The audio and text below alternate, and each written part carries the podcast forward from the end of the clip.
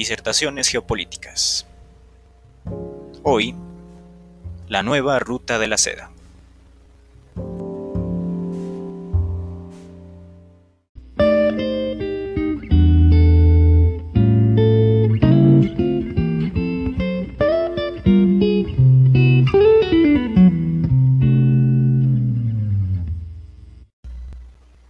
Posteriormente al ascenso de Dao en China, cuyo mandato generaba nuevos tipos de relaciones internacionales, también observamos que Xi Jinping sigue con esta línea para crear relaciones internacionales férreas en busca de asentar la hegemonía de China en la geopolítica mundial.